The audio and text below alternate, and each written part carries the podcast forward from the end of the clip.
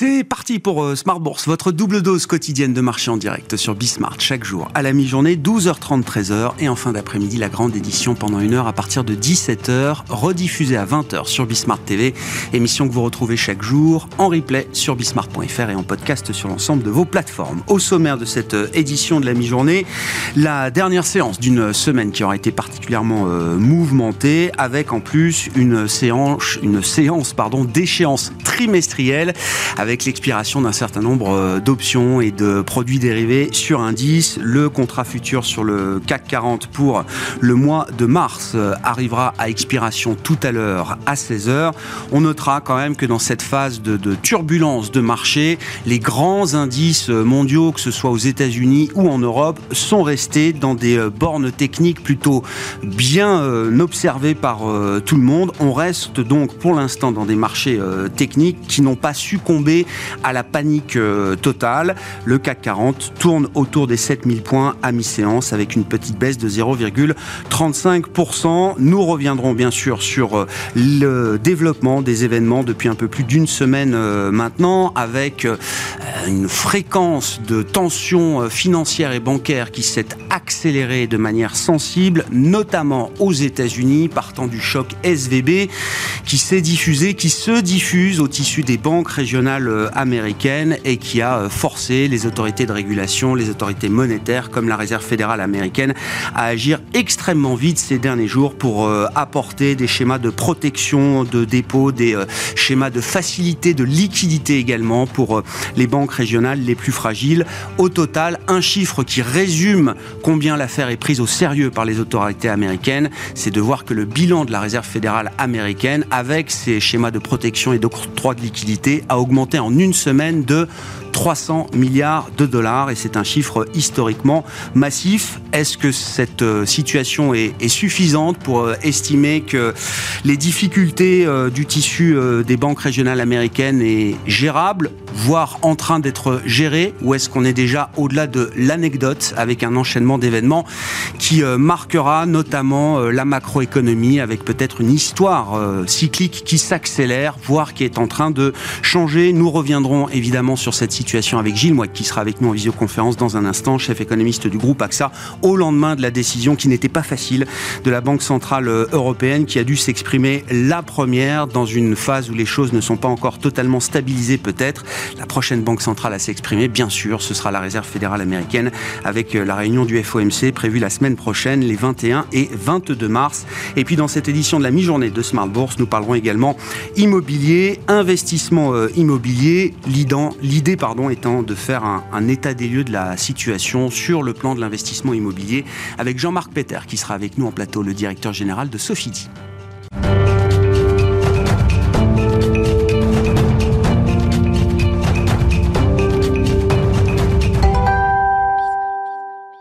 D'abord, Gilles Mouek avec nous donc pour euh, un état des lieux de la situation après le, les développements des euh, derniers jours sur le front bancaire américain euh, notamment, chef économiste du groupe AXA. Bonjour et bienvenue Gilles. Nous y sommes donc et vous êtes de ceux qui nous avaient prévenu que l'accumulation de hausses de taux dans un temps relativement court de 12 mois maintenant pour la Réserve fédérale américaine générait évidemment des risques financiers important. Nous avions eu l'épisode de la crise des fonds de pension britanniques en octobre dernier, qui était déjà euh, un symptôme euh, spectaculaire, euh, on va dire, de ces tensions financières.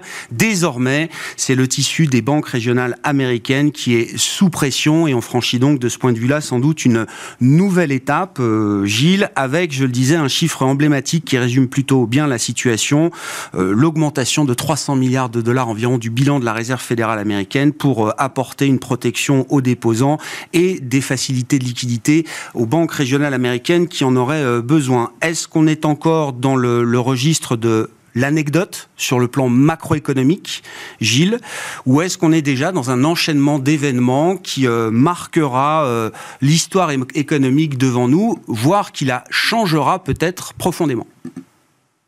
Alors, je pense qu'il faut, il faut essayer de garder le sens des, proportions sur ce qui est en train de, de se passer aux États-Unis, euh, parce que le référentiel qu'on va tous avoir en tête, en tout cas pour les gens de ma génération, c'est le référentiel 2008. Et euh, Pour moi, la grande différence avec la situation de 2008, c'est que euh, des mesures de liquidité pure peuvent régler en grande partie le problème euh, qui se pose à nous aujourd'hui, à la grande différence de 2008. 2008, c'est quoi? C'est euh, la révélation qu'il y a une classe d'actifs dans le système et qui se retrouve partout dans la totalité du système financier américain et mondial, eh bien, il y a une classe d'actifs dont la valeur espérée euh, est en fait inférieure, la valeur réelle est, probablement inférieure à, à 10% euh, de sa, sa, valeur espérée. C'était le, le, problème au départ des, des subprimes.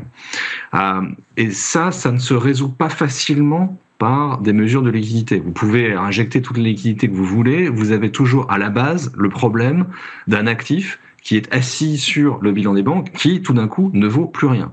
Et donc très vite, on en arrive à devoir passer à des mesures en capital. Et c'est ça qui, et c'est la difficulté à gérer ces solutions en capital en 2008 qui a précipité la crise.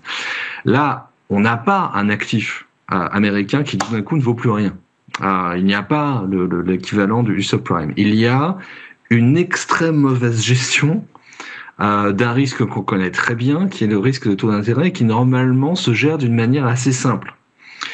Euh, maintenant, il faut réussir à, faire en sorte que cette mauvaise gestion qui a priori ne s'appliquait pas, on, le découvre jour après jour, mais ne s'applique pas simplement à, une banque isolée dans la Silicon Valley, mais il faut faire en sorte que les conséquences de cette mauvaise gestion ne se traduisent pas par euh, des défauts en chaîne et par, ce qu'on a déjà vu plusieurs fois, un système dans lequel euh, les banques ferment leur accès, l'accès à la liquidité à des banques qu'elles vont juger être à risque. Donc pour ça, qu'est-ce qu'on fait? On inonde le marché de la liquidité. La banque centrale inonde le marché de la liquidité. C'est ce que fait la Fed. Donc moi, je trouve que la réponse, pour l'instant, en tout cas, est une réponse de bonne qualité, une réponse rapide et qui répond bien aux problèmes euh, auxquels on fait face. Le problème, c'est que on a déjà un choc de confiance. Et ce choc de confiance, on le voit par exemple dans la vitesse de réallocation des dépôts aux États-Unis. C'est-à-dire que vous avez énormément de gens qui ont bougé leurs dépôts euh, de petites ou de moyennes banques vers les plus grandes banques. En termes agrégés, ça ne change rien, hein, ça reste dans le système. En termes euh, de pratiques de, de, création de crédit, c'est là où ça peut poser problème. C'est-à-dire que vous avez tout un tas de banques, de petites, moyennes banques, qui jouent un rôle, qui jouent toujours un rôle important dans euh, l'octroi de nouveaux crédits à l'économie américaine et qui probablement pour l'Espagne ou pour les mois qui viennent vont devoir euh, réduire la voilure de manière assez significative dans leur octroi de crédit. Et c'est ça sans doute le, la courroie de transmission entre cette crise bancaire et l'économie réelle et donc la fonction de réaction de la Banque centrale, ce que la Fed fera, c'est que si vous avez tout un tas de petites banques qui tout d'un coup restreignent l'accès au crédit parce qu'elles ont honnêtement en ce moment d'autres chats à fouetter, euh, eh bien vous allez avoir probablement un ralentissement plus marqué de l'activité aux États-Unis. On n'est pas dans euh, du choc massif, on tombe pas euh, d'une falaise, mais je pense que ça fait partie des éléments qui doivent nous, nous conduire à réviser à la baisse la croissance américaine, oui effectivement. Oui, donc il y a une forme d'accélération un peu de l'histoire de ce point de vue-là. On a eu de cesse de reporter dans le temps euh, la matérialisation d'une récession aux États-Unis et, les éléments euh, du passé euh, sans doute plaidaient en ce sens. Gilles, désormais, c'est un horizon de temps qui est en train de se raccourcir très nettement.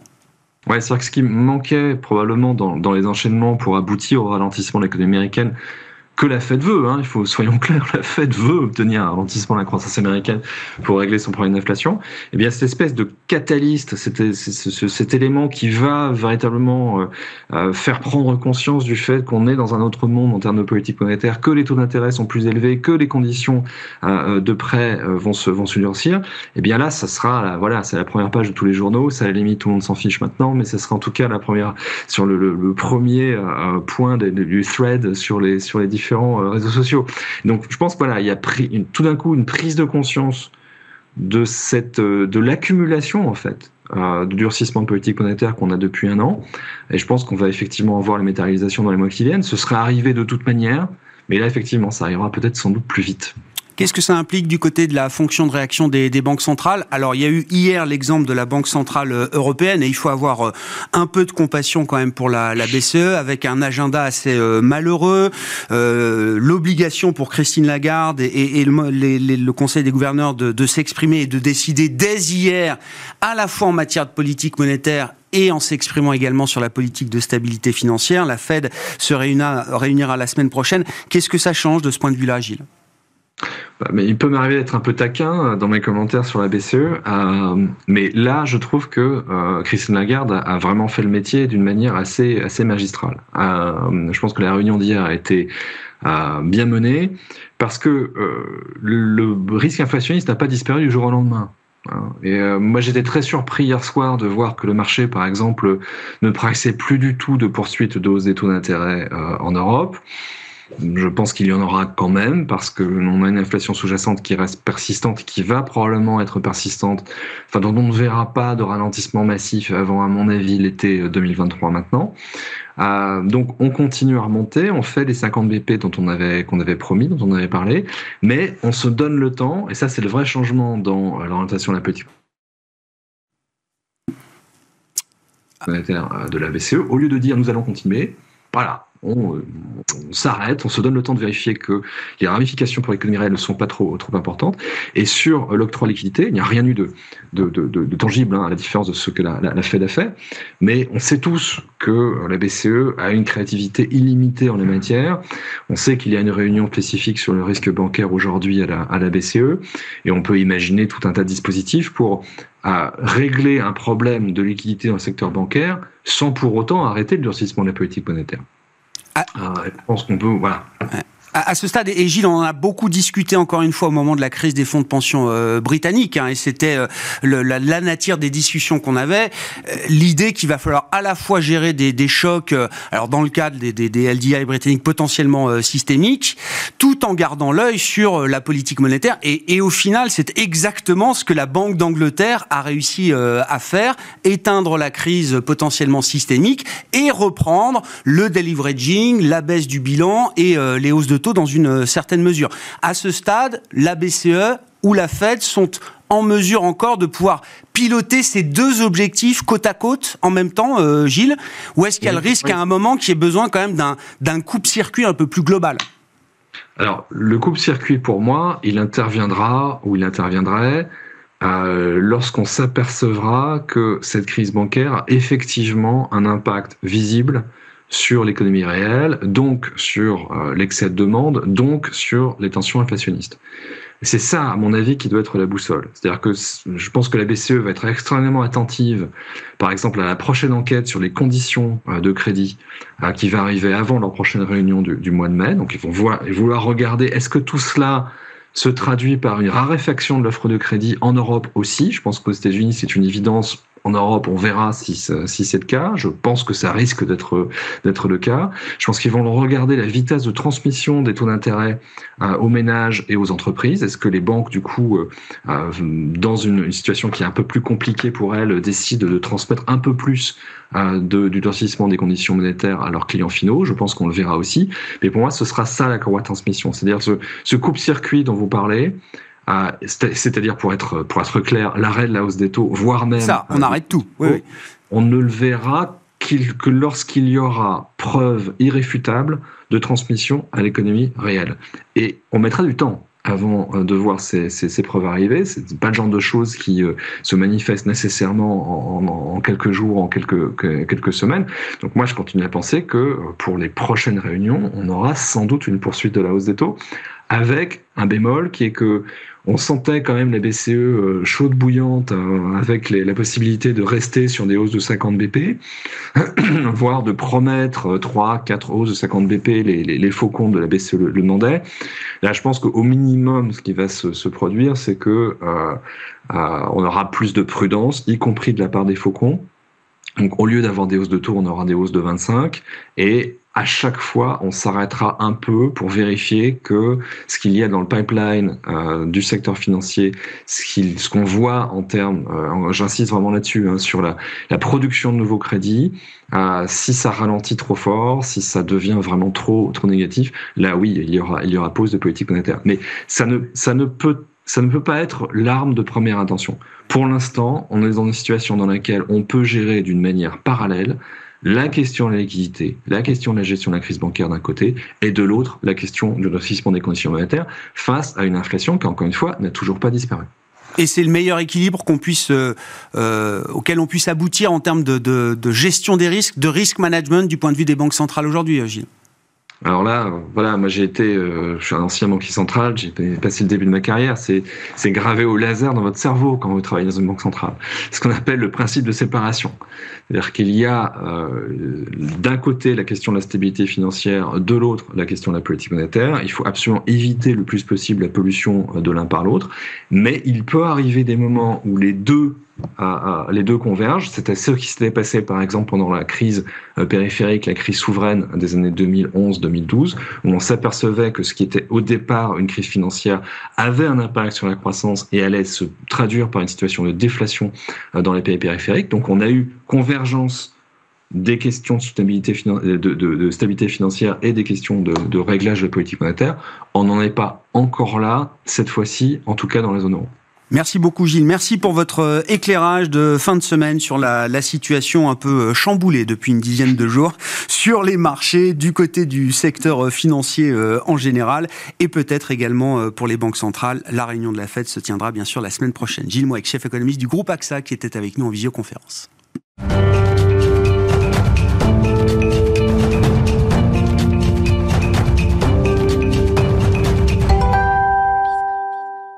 Faisons le point à présent sur euh, l'investissement euh, immobilier. Je vous propose de faire un, état des lieux de la situation, hein, comme on peut le faire pour d'autres classes d'actifs, avec Jean-Marc Peter, qui est à mes côtés en plateau, directeur général de Sofidi. Bonjour et bienvenue, euh, Jean-Marc.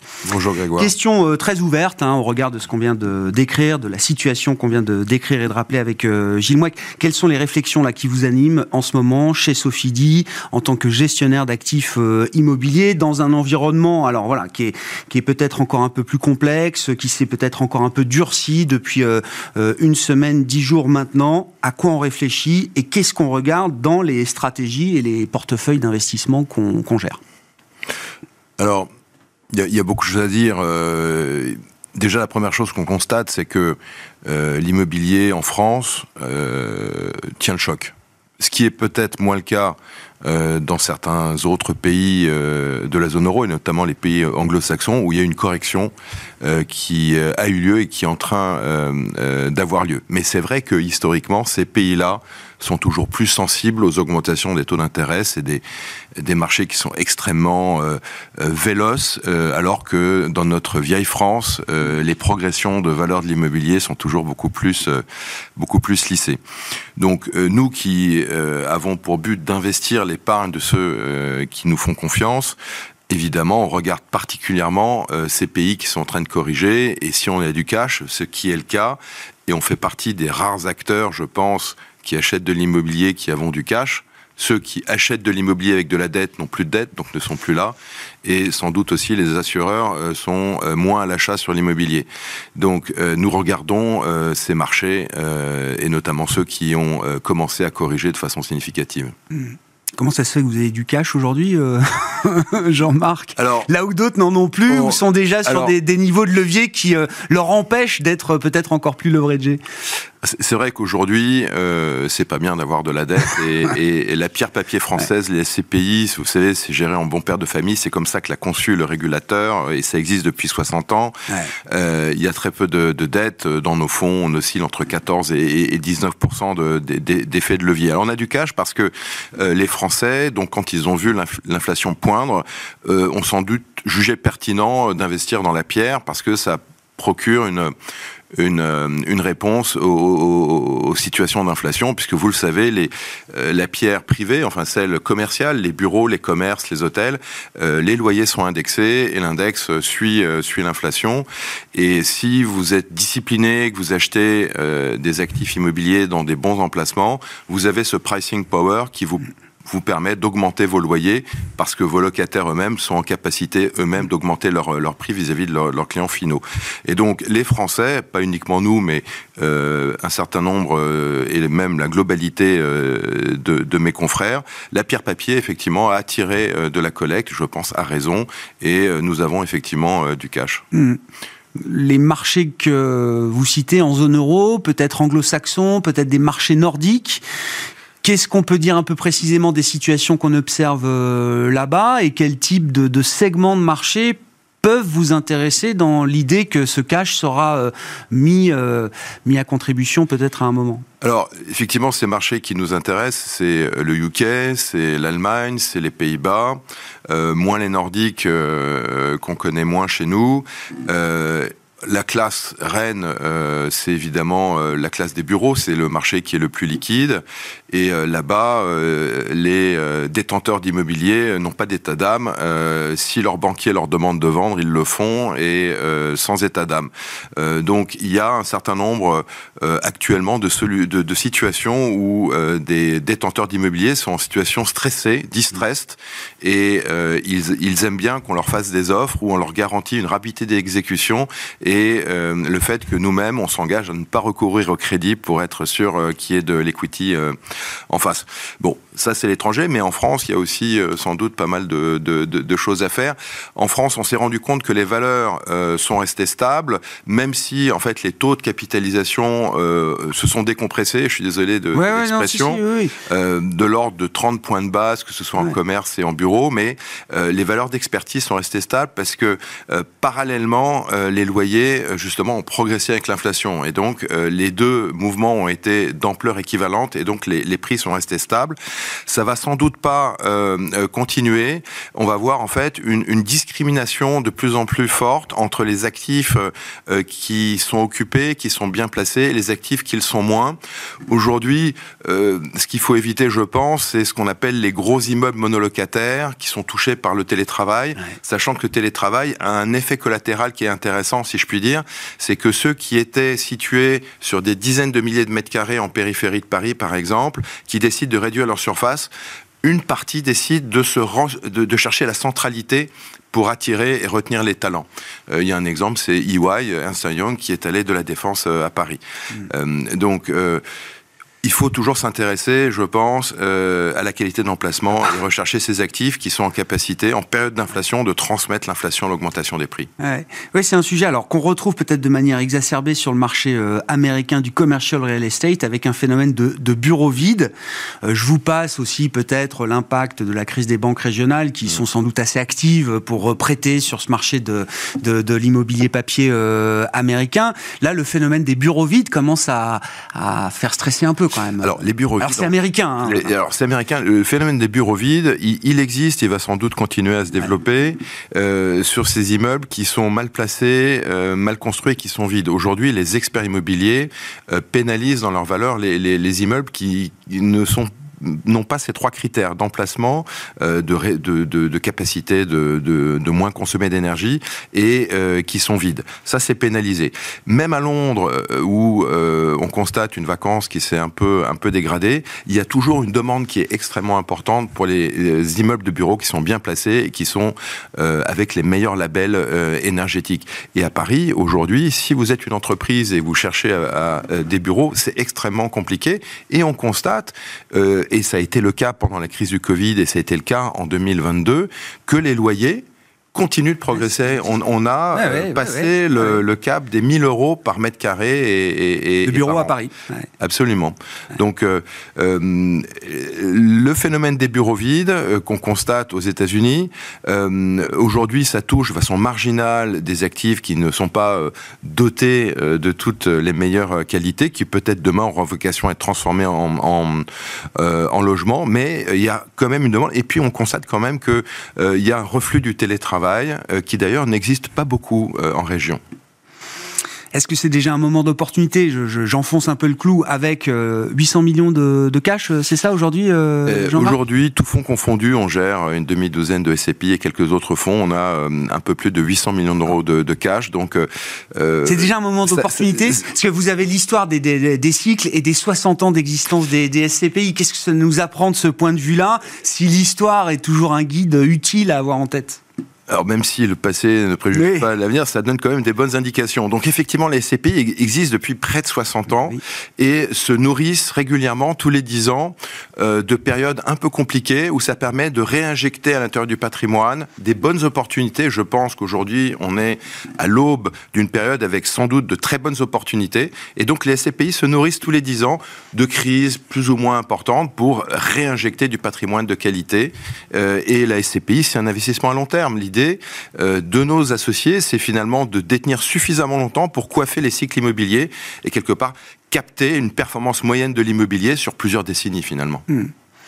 Merci beaucoup euh, Jean-Marc. Merci d'être venu faire le, point sur l'investissement immobilier dans cette euh, période un peu confuse. C'est bien, je trouve, de revenir un peu aux fondamentaux, euh, à la base, de se reposer quelques grandes questions sur les portefeuilles d'investissement ou les différentes classes d'actifs qui s'offrent à nous. Jean-Marc Peter, directeur général de Sofidi, qui était l'invité de Smart Bourse à la mi-journée. Voilà pour cette édition. Nous nous retrouvons bien sûr en direct à partir de 17h ce soir, juste après l'échéance trimestrielle et l'expiration notamment du contrat futur CAC 40 à 16h tout à l'heure.